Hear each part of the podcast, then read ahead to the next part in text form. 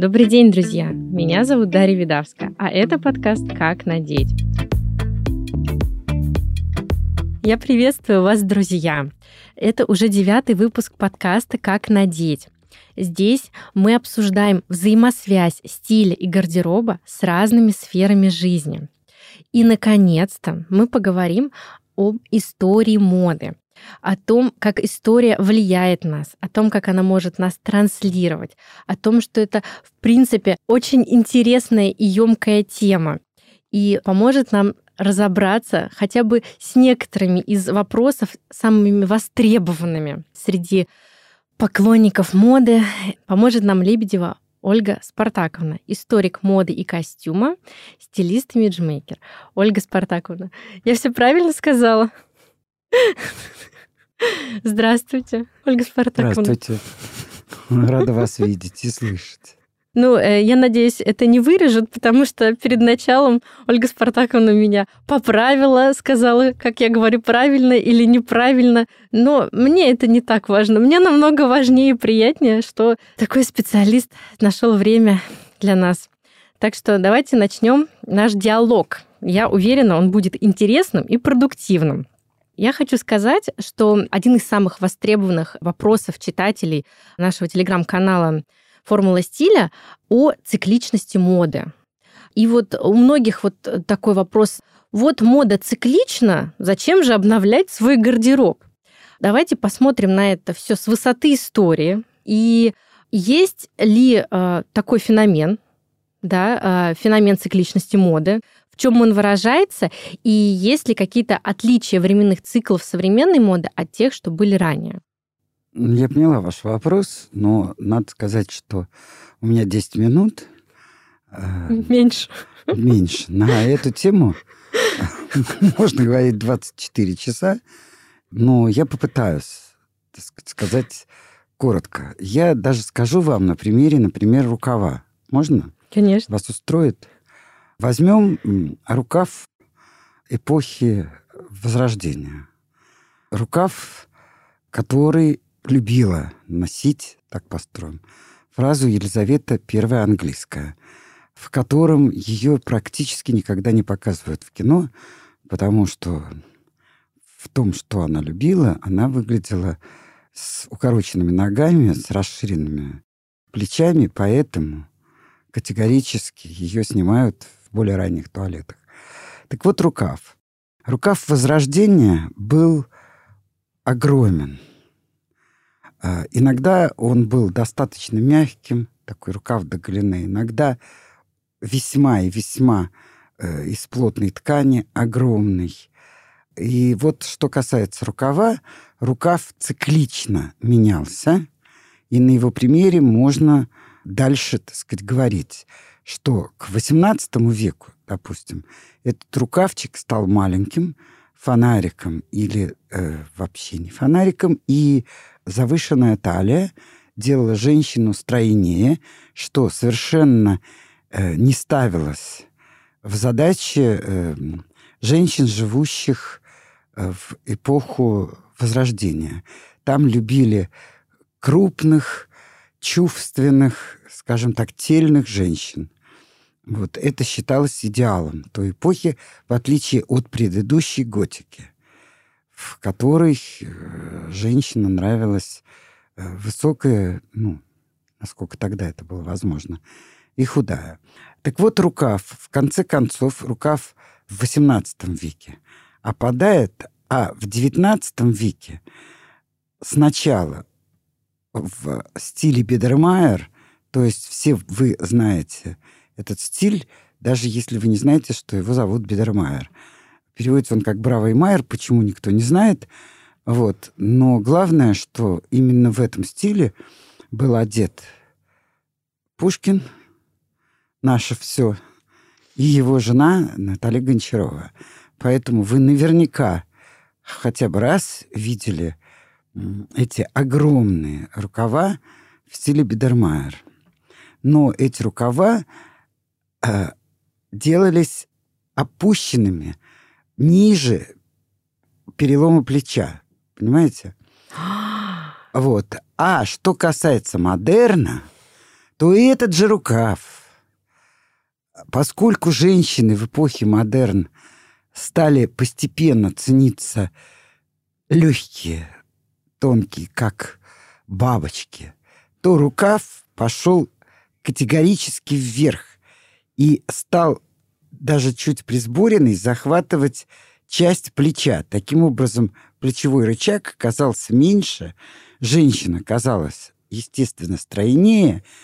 Всему этому помогала еще шляпка и асимметрия выреза. И женщина была тонкой и невероятно привлекательной. Я не знаю, до сих пор мне непонятно, каким образом эти женщины, я видела первые фильмы документальные, как выходят с работы работницы фабрики, и они идут в платьях стиля модерн и вот в этих рукавах и в этих шляпах красоты невероятной, как они все это выдерживали, я не понимаю. Вот сейчас, сегодня, мне кажется, если кого-то из нас запихать в такой корсет, да, да. да, поднять рукава, это очень, конечно, мило, то мы, ну, мне кажется, через несколько минут уже упадем в обморок. Но, тем не менее, по рукаву и дальше можно тоже проследить, как этот же самый рукав видоизменялся на протяжении уже 20 века. И к нам вернулись какие-то. Естественно. Кстати, вот сегодня, сегодня мы видим в тренде рукав. Я не люблю, как и любой стилист, слово «тренд». Особенно, когда нас просят прочесть лекции про тренды, нас всех трясет, потому что тренд виден в магазине. Как только магазин наполняется определенными вещами, то понятно, что они в тренде. Но поскольку задача хорошо одевающегося человека или стилиста, который должен его одеть хорошо – вовсе не в том, чтобы он был в тренде или не в тренде, а чтобы он был хорошо одет, и чтобы его это улучшало. Или бывают такие работы, при которых важнее быть стильной, чем себя лишний раз украсить. А бывает ровно наоборот. Я даже могу привести пример, что если, допустим, я прихожу в персону, где читаю лекции, там я должна быть стильной. А когда я прихожу в общество своих друзей университетских, то лучше, чтобы я была ну, чуть более красивой, если вообще это слово ко мне подходит. И тогда, естественно, я выбираю какие-то вещи, которые никогда бы не одела, если бы хотела выглядеть абсолютно стильно. Понимаете? То есть э, вообще как в любых проявлениях природы, в любых действиях людей всегда есть противоречивые вещи, понимаете, которые нельзя объяснить за секунду. И, конечно же, это очень существенно, очень правильно для моды. Понимаете, нельзя однозначно утверждать то или иное. Это зависит еще от того, кто перед вами. Причем не только фигура, но и лицо. Это безусловно. Вот про рукав как раз, да. Сейчас вот э, к нам вот это вот пришла спущенность, так я смотрю, в магазине нельзя найти кофту, чтобы она не была априори уже с ниже пришитым рукавом. Он у меня где-то вот уже около локтя этот рукав только начинается. Дайте мне кофту, чтобы она вот э, шов притачиванием был на плече, пожалуйста. Ну, вы знаете, я хочу вам сказать, что вот если э, шов где-то около локтя, то это даже лучше, потому что тогда плечо, в принципе, да, не да. расширяется. Так да. Но вот если в прозрачном абсолютно рукаве болтаются тонкие руки, как две плеточки, это уничтожает всякую чувственность и сексапильность. То есть я на таких примерах хочу все-таки сказать об очень большой сложности подхода даже к самому себе понимаете, и к тем задачам, которые вы решаете. Я не знаю, как много задач вы решаете, у каждого они свои, и свое количество. Ну, может быть, даже есть счастливые люди, которые не решают никаких задач, а просто живут. Это тоже, наверное, задача. Но, тем не менее. Тогда давайте мы пойдем в область этноса и географии. Потому что так или иначе, все равно локация влияет и на историю местного костюма, и, опять же, в современной моде очень много отголосков тех или иных народов, и это воспринимается хорошо, зачастую. Все-таки почему вот так вот, да, мы берем какой-нибудь 20 век, здесь вот так одевались, начало 20 века, да, там в Америке вот так, а у нас вот так. Ну вот почему вот так вот зависит? Это а, связано с ментальностью, культурой? Ну, опять же, этот вопрос, вы все время задаете вопросы очень э, обширного ряда. Вы понимаете, когда вы говорите Америка, в Америку уже приезжали из разных стран люди, как вы сами понимаете, это все-таки полностью страна иммигрантов, угу. со всеми вытекающими отсюда последствиями. Точно так же, как во время крестовых походов, хотя самый крупный специалист по культуре Средневековья Легов сказал, что единственное достижение крестовых походов – это абрикос, но с ним можно не согласиться – Потому что вот на примере крестовых походов, когда люди... Вы понимаете, да, что средняя удаленность человека от места жительства была примерно 10 километров, не больше. И вот в этих крестовых походах слились люди из самых разных земель. И увидели, что, оказывается, одежда у всех разная. Ну, я не буду брать географический фактор в смысле климатического фактора, потому что это понятно, что там, где холодно, одевались теплее. Тут не надо быть большого ума человеком, чтобы ну, догадаться. Ну, насколько это вот, например, полярно? Мексиканский национальный костюм и скандинавский, да? Но это вот, ну вот вопрос, опять же, вот да, про климат. Ну, вы понимаете, это вопрос не только о, о климате. Это вопрос еще... Давайте разбираться, кто такие мексиканцы. Кто такие мексиканцы? Мексиканцы — это смесь испанцев, насколько я понимаю, с местными индейцами. Не индейцами, да, не путать, а индейцами, которые тоже делились очень четко на совершенно разные группы. Понимаете, э, соответственно, мексиканец наверняка обладает южным взрывным характером, при этом абсолютно ничем не подкрепленным высокомерием, часто, опять же, далеко не всегда, но часто, и женщины, наверное, обладают иногда редкой красотой, а иногда ровно наоборот. То есть вот бывают такие скопления людей, допустим, когда вы говорите о том, кто как одевается, всеми признано, что такое количество красивых женщин, которые есть в России, мало где можно встретить. Но бывает другой феномен. Женщин красивых мало, но если они красивы, то они красивы так, что даже без всяких лесбийских наклонностей у женщин и у мужчин тем более Восхищение. просто аж сжимается сердце, понимаете? Да, да. Это тоже надо учитывать. И, как правило, это бывает там, где основное количество мужчин или женщин не очень красиво. Нельзя сказать, что там прямо все время глаз падает на красотку. Но уже если она красива, то это что-то невероятное. Я полагаю, я не истина в последней инстанции. И никогда к этому не стремилась. И не позволю себе это, так сказать, думать так. Но я хочу сказать, лично я считаю, что кроме географии на национальный костюм, безусловно, влияют традиции и привычки, и мораль данного общества. Вы понимаете? То есть есть какие-то вещи, есть какие-то общества, в которых никогда женщина не может показать ноги, скажем так, да? Допустим, в одно и то же время в испанском обществе, например, Возрождения, было невозможно не то чтобы ноги показать, а показать туфли. Единственное, что можно было показать, это уже подставки под туфли. А с другой стороны, в Англии, пожалуйста, можно было, что и сделала королева Елизавета I, почему она уменьшила свои бедные ноги, потому что она приоткрыла туфли и ноги в туфельках, понимаете? В 20 веке, должна сказать, что была полиция, я уж не знаю, как ее называли, там полиция нравов, наверное, когда на улицах полицейские замеряли количество юбки, скажем так, Да. или количество отсутствия юбки. Да-да, слыш- я читала об количество этом. да. метража. Мгм. Вот. э, То же самое были такие бдители морали на всех пляжах. Тогда уже начали купаться женщины.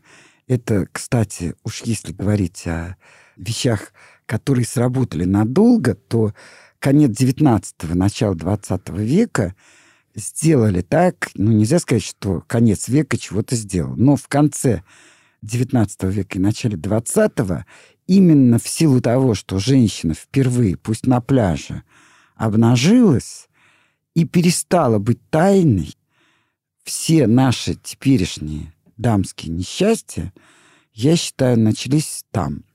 Потому что когда женщина является тайной, это одно.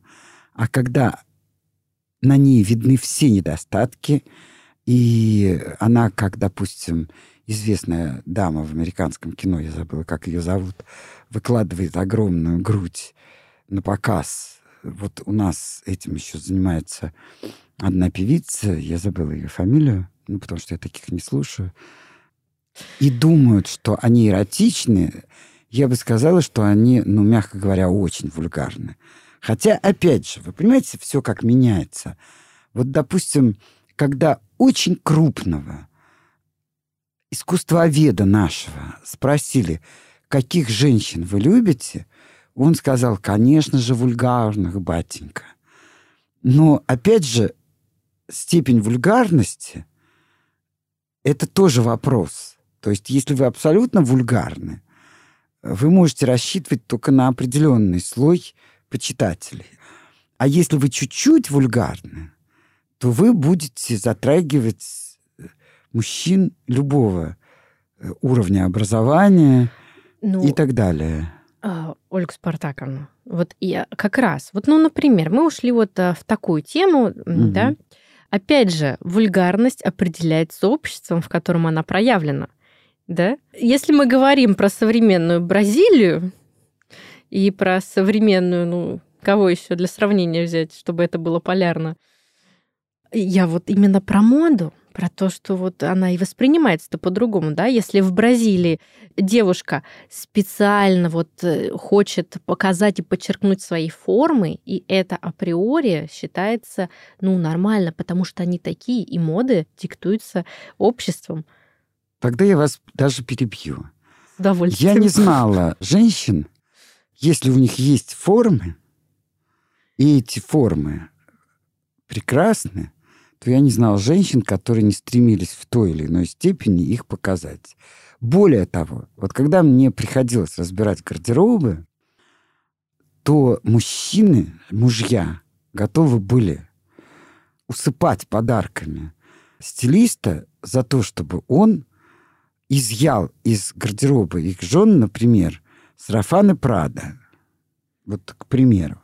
То есть интеллектуальную моду. И умницы, мужчины, красавцы обожают, когда их жены, если есть что показать, ходят в, в облегающих платьях, потому что они не понимают, что это такое, когда все там надувается и прочее. А любой стилист это понимает. То есть, понимаете, у нас произошло некое такое разделение потоков. Люди стиля, фотографы, иногда актеры — это одно. Человек обычной нормальной человеческой профессии, мужчина, это совершенно другое. Вот э, на занятиях, например, мы даем даже, как надо одеться для того, чтобы понравиться там подполковнику полиции и его маме. Есть запросы такие. Конечно. Ну, каждая же свое ищет, понимаете? У каждой свое представление о хорошем мужчине. Или статусном, скажем так. Понимаете? Это тоже очень важно.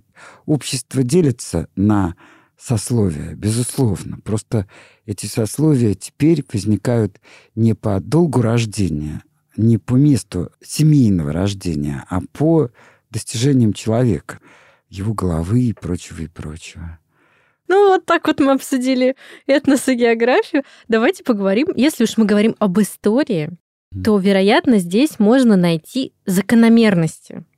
Вот существуют ли какие-то закономерности, отталкиваясь от которых мы можем спрогнозировать в дальнейшем изменение тех или иных модных течений, направлений?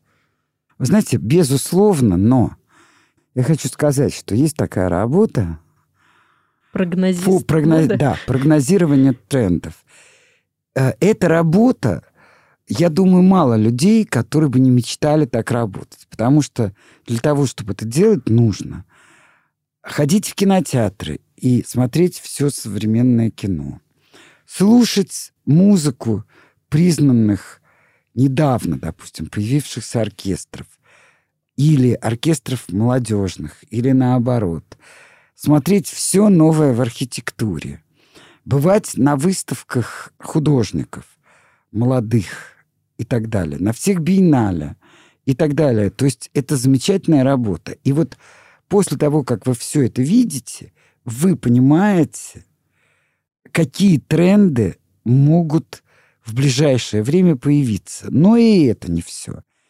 Если вы помните, то в начале 2000-х годов, я очень хорошо это помню, я пришла в один немецкий универмаг и поняла, что здесь должны одеваться солдаты в какое-то исподнее белье.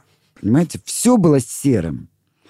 То есть в моде был только серый цвет в тренде, если можно так сказать. И в связи с этим я хочу сказать, что потом я провела, если можно сказать, свое такое расследование по слухам, mm-hmm. скажем так. Там спросишь, здесь спросишь.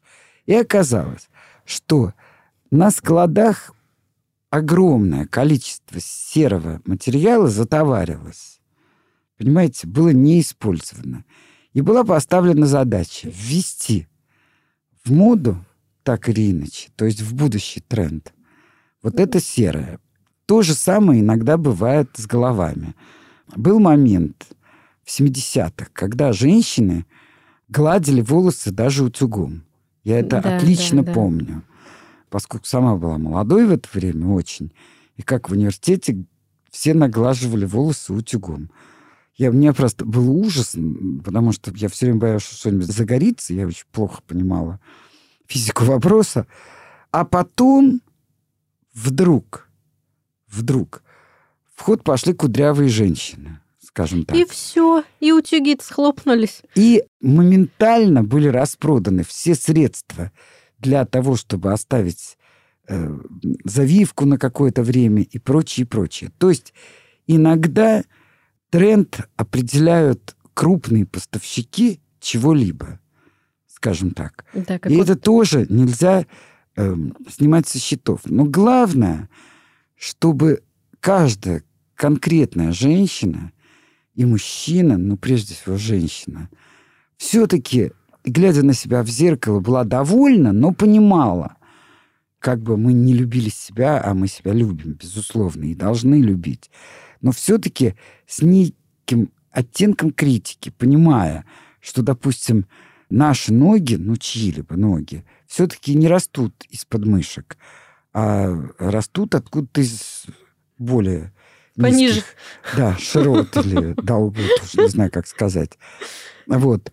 И если человек, любя себя, знает свои достоинства и свои недостатки, он всегда может этот вопрос решить. Но еще, если вот вы бы спросили меня о рекомендациях, я знаю, что очень многие женщины, в частности, которые не справляются с вещами на себе, они предпочитают одеть платье.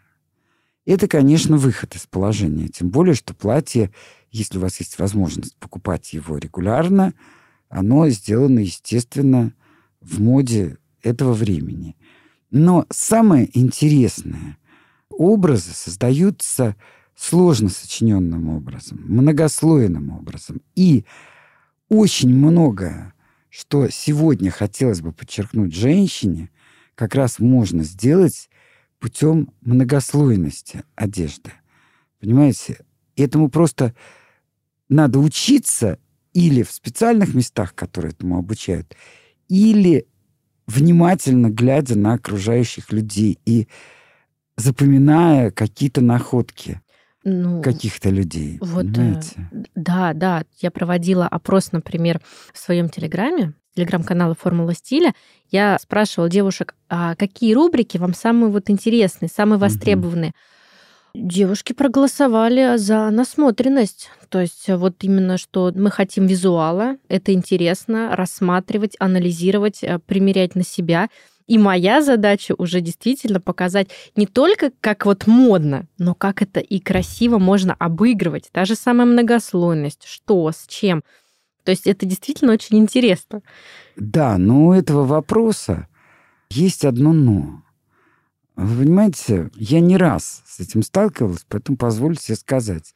Когда, допустим, очень интересно одетая женщина, высокая, тонкая, даже иногда худая, а у нее подруга сантиметров на 20, а может быть 30, что очень много, как вы сами понимаете, меньше, и в объемах больше, говорит, вот я хочу точно такое же пальто. Это массовое явление, к сожалению, причем особенно среди очень молодых женщин. Поэтому я бы призывала все-таки любить себя в зеркале, но видеть себя хоть как-то правильно. Понимаете? Ну, от- оценочным взглядом. Да, то есть понимать, что, кстати, я не знаю, знаете вы или нет, но я знаю, что, например, примерочные в любых Да, да, универмагах для женщин зеркала выставляются так, что ее это худит, а мужчин обязательно нужно такое зеркало там поставить для мужчин, чтобы мужчина обратился к продавцу. да. То есть, чтобы он себя полностью не видел. Вот это Да, потому что известно, что все, что скажет продавец женщине, она не доверяет, даже если это очень правильно. Мгм. Она всегда, вот ей хотят впарить, и она возьмет ровно наоборот. А мужчина, как человек более простодушный, существо, скажем так, более простодушное. Простят нас мужчины. Нет, я очень хорошо отношусь к мужчинам, у меня два сына, и я ими очень довольна. Ну и вообще мужчинами. Я считаю, что в моей жизни они ничего плохого не сделали, кроме хорошего. И надеюсь, у всех моих слушательниц будет такая же ситуация в жизни. Главное себя полюбите, но правильно. Тогда давайте такой у нас как э, блиц-опрос. Мгм. Три исторических события, на ваш взгляд, которые максимально повлияли на современную моду. Да, я поняла. Э, Очень хорошо, что вы задали вопрос о трех исторических событиях. Э, Первое событие случилось давно, а именно в 1789 году. То есть это французская, Великая Французская революция, когда впервые людям разрешили одеваться так, как они хотят, независимо от того сословия и класса, к которому они принадлежат. Если до французской революции очень жестко, крайне жестко были правила, по которым люди из определенного сословия, даже если у них было денег гораздо больше, чем, допустим, у аристократов, не могли Не имели права. не имели права. За это платили штрафы, за это наказывали и прочее, прочее. Вот французская революция это смела. Это первый акт, который, если брать театральный Жаргон. жаргон или лексикон, это первый акт, который повлиял в принципе, потому что французская революция повлияла на всю Европу, а мы сейчас говорим о Европе. Второй, с моей точки зрения, историческая вещь случилась во времена русской революции, причем 1917 года, и она расколола я беру Европу, я понимаю, что наша страна лежит и в Европе, и в Азии. Ну, так скажем, расколола Евразию.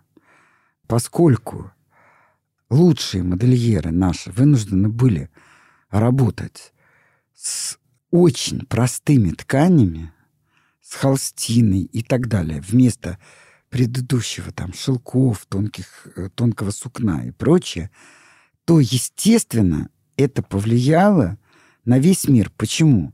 Потому что вот э, почему-то люди, которые называют себя ура-патриотами вообще, они почему-то не знают то, чем мы можем гордиться. А именно, на Всемирной французской выставке 1900, если я не ошибаюсь, 24 года мы, Россия, постреволюционная, взяла первое место. Тогда активно работала Шанель. Тогда уже было много замечательных модельеров, французских, прекрасных. Но у нас стараниями Ломановой и ее окружения первое место было занято именно с очень простой одеждой, трансформером, который превращался из одного в другое и дал, кстати, невероятное. Вот то, что те достижения, которые совершила Ломанова, они до сих пор используются. Она одна из первых, если не первая, аппликацию ввела. Она ввела какие-то нашитые полоски и прочее, прочее. И вот она так... Ее же сначала посадили в тюрьму, большевики, а потом вытащили ее оттуда. Ольга Спартаковна, знаете, это вот прям вот в яблочко, потому что я придерживаюсь идеи, что я могу, конечно, ошибаться. Я не историк моды, но э, я так чувствую, что аскетизм э, в какой-то степени э, рождает творчество. То есть, Безусловно, рамки. Да, то есть вот у тебя ограни- ограниченное количество э, одежды, либо тканей, либо времени, и вот и вот именно тогда мозг занимается штурмом, и ты действительно создаешь что-то гениальное. Согласна. Но Ломанова, например, дружила с парой. Mm-hmm. Вот, mm-hmm. Ну, не сыщиком, как вы сами понимаете, а модельером. И третий, все-таки я хочу сказать, успеть вместе с третьим, на мой взгляд, э, событием, очень повлиявшим на моду, это студенческая или молодежная революция или революция интеллектуалов, так тоже можно сказать, французская 1968 года. Да, да, да. Когда впервые был отвергнут диктат модельеров, и женщины и мужчины посчитали возможным одеваться так, как им нравится, и подбирать одежду так, как им нравится. И дальше, конечно, я могу себя чуть-чуть опровергнуть, вернувшись в 1947 год, когда Кристиан Диор э, придумал New Look. Ну, надо да, сказать... Да, пост поствоенная вот эта ну, вот да, ну, потребность надо женщин. сказать, на мой взгляд, что ничего он, конечно, не придумал, потому что это было придумано в эпоху второго рококо. Ну, и... ну он, вел, но он вовремя... Вернул, вернул. Вот он прочувствовал он потребность, вовремя, потребность но... женщин. Да, но я должна сказать, я не знаю, знаете вы или нет, что заседал английский парламент в связи с этим. Потому так что, серьезно все да, было? так серьезно, потому что и не рекомендовал э, этот фасон, потому что на юбку этого фасона уходило тканей столько, что на них год должна была зарабатывать, например, учительница. Угу. А между прочим, известно, что в Париже манекенщиц, которые это демонстрировали, женщины били Просто били, дрались с ними и показывали, что у них нет денег на молоко. Но победил он потому, что уставшие в окопах люди мечтали, естественно, о женственности. Естественно. И некоторые его модели до сих пор удивительны. Удивительны и прекрасны, безусловно. Но я хочу сказать, что все-таки это тоже исторический ракурс, вот 47 год. Но в основном я считаю, что 1968 год смел вообще.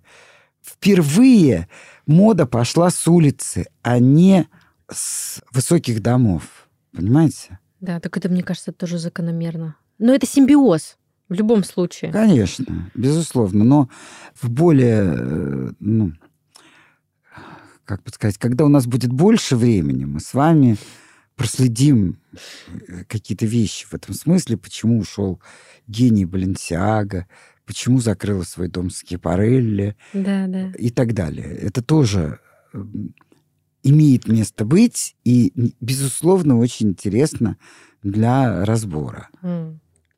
Ольга Спартаковна, у меня традиционно для гостей есть такой вопрос. Как вы понимаете и чувствуете стиль? Но я так скажу, что мне бы хотелось его преобразить специально для вас.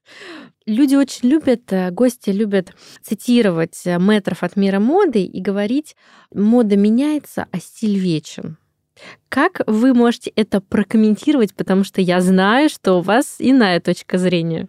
Ну, я не знаю, насколько она иная, но я вообще считаю, что, понимаете, вот это бесконечное цитирование людей, которых уже давно нет, это первое. Людей, которые не всегда были как люди качественны, это касается Шанель. Ну, мы про не, не морально-этические сейчас качества говорим. Ну, вы понимаете, мир очень сложен и вроде бы распадается на отдельные участки, но в конечном итоге всегда есть единые вещи. Вы понимаете? И когда человек высокой нравственности ставит задачу, это одно. Когда человек чуть менее высокой нравственности ставит задачу, это другое. Если вы спросите меня, то, на мой взгляд, в 20 веке было несколько гениев. К ним я не отнесу Шанель. Никогда причем. Да, она очень талантливый человек. Да, она запустила первое то, что мы носим всегда – Безусловно. И это нельзя снять. Но самые гениальные находки — это Ив Сен это Скепарелли, это Мадлен Вионе. Ну и я не буду сейчас всех перечислять. Что касается стиля.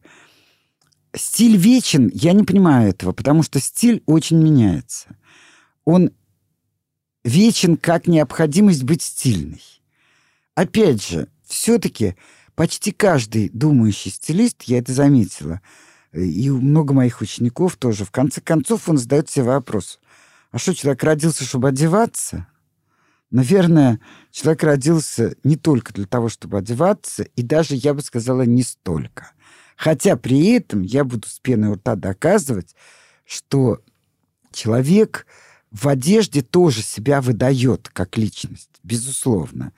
Но я заметила, что когда человек очень занят работой, причем работой головы, это крупные ученые разных областей знаний, они не просто не умеют одеваться, а это просто катастрофа.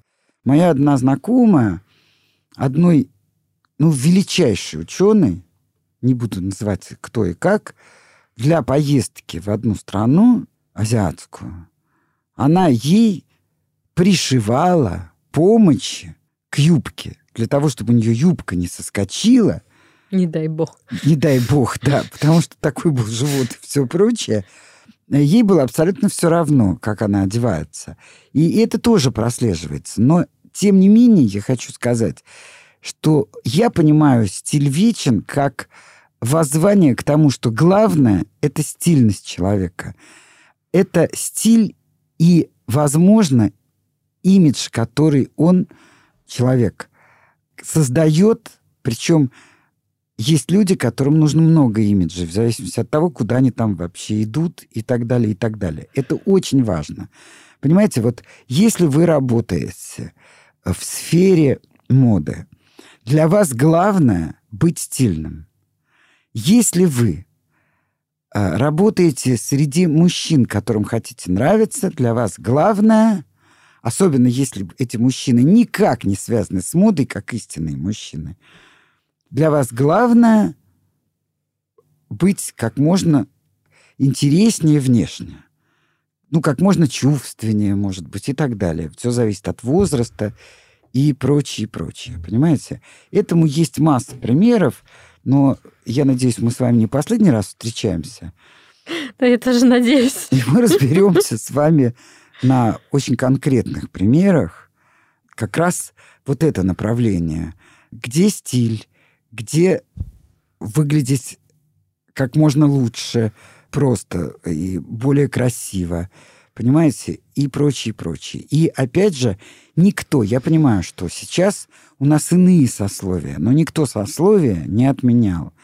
И опять же, определенный стиль хорош для одного сословия и совершенно невыносим на взгляд для другого сословия. Понимаете? Для э, каждого сословия э, или для каждой профессии, если вам будет угодно, нравятся разные вещи. Вы понимаете? И, как правило, вот я сейчас вас очень удивлю, но я вам советую посмотреть очень старый фильм «Блондинка в законе». Там есть один эпизод, когда ее молодой человек спрашивает, эта блондинка в итоге выигрывает тяжелое судебное дело, а благодаря тому, что ее молодой человек спрашивает, то у вас туфли прошлогодние в сезона, и она быстро понимает, что он гей. Угу. Это про Сарис Уизерспун. Я не помню, угу. честно говоря. Просто я рекомендую своим стилистам это смотреть, потому что это очень важно. А, причинно-следственные связи Ну да, да, да, да. Все-таки, как правило, как говорила моя учительница по физике, подумаешь там, ну, назовем Коля Иванов, шея у него грязная. У него голова на месте, а шею вы можете вымыть ему.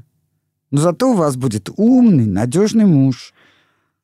Молодец, учитель. Все, что я могу сказать, понимаете? Вот. А, ой, Ольга Спартаковна, спасибо вам огромное, что вы нашли время, что вы приехали. Я знала, что это будет супер классный выпуск, по крайней мере, я была очень воодушевлена. Воодушевление наше все. Ой, так что э, я хочу напомнить, друзья, что с нами была Лебедева Ольга Спартаковна, историк моды и костюма, стилист, имиджмейкер, ведущий лектор факультета моды и стиля школы Персона. Ольга Спартаковна, спасибо вам огромное. Вы осчастливили просто вот.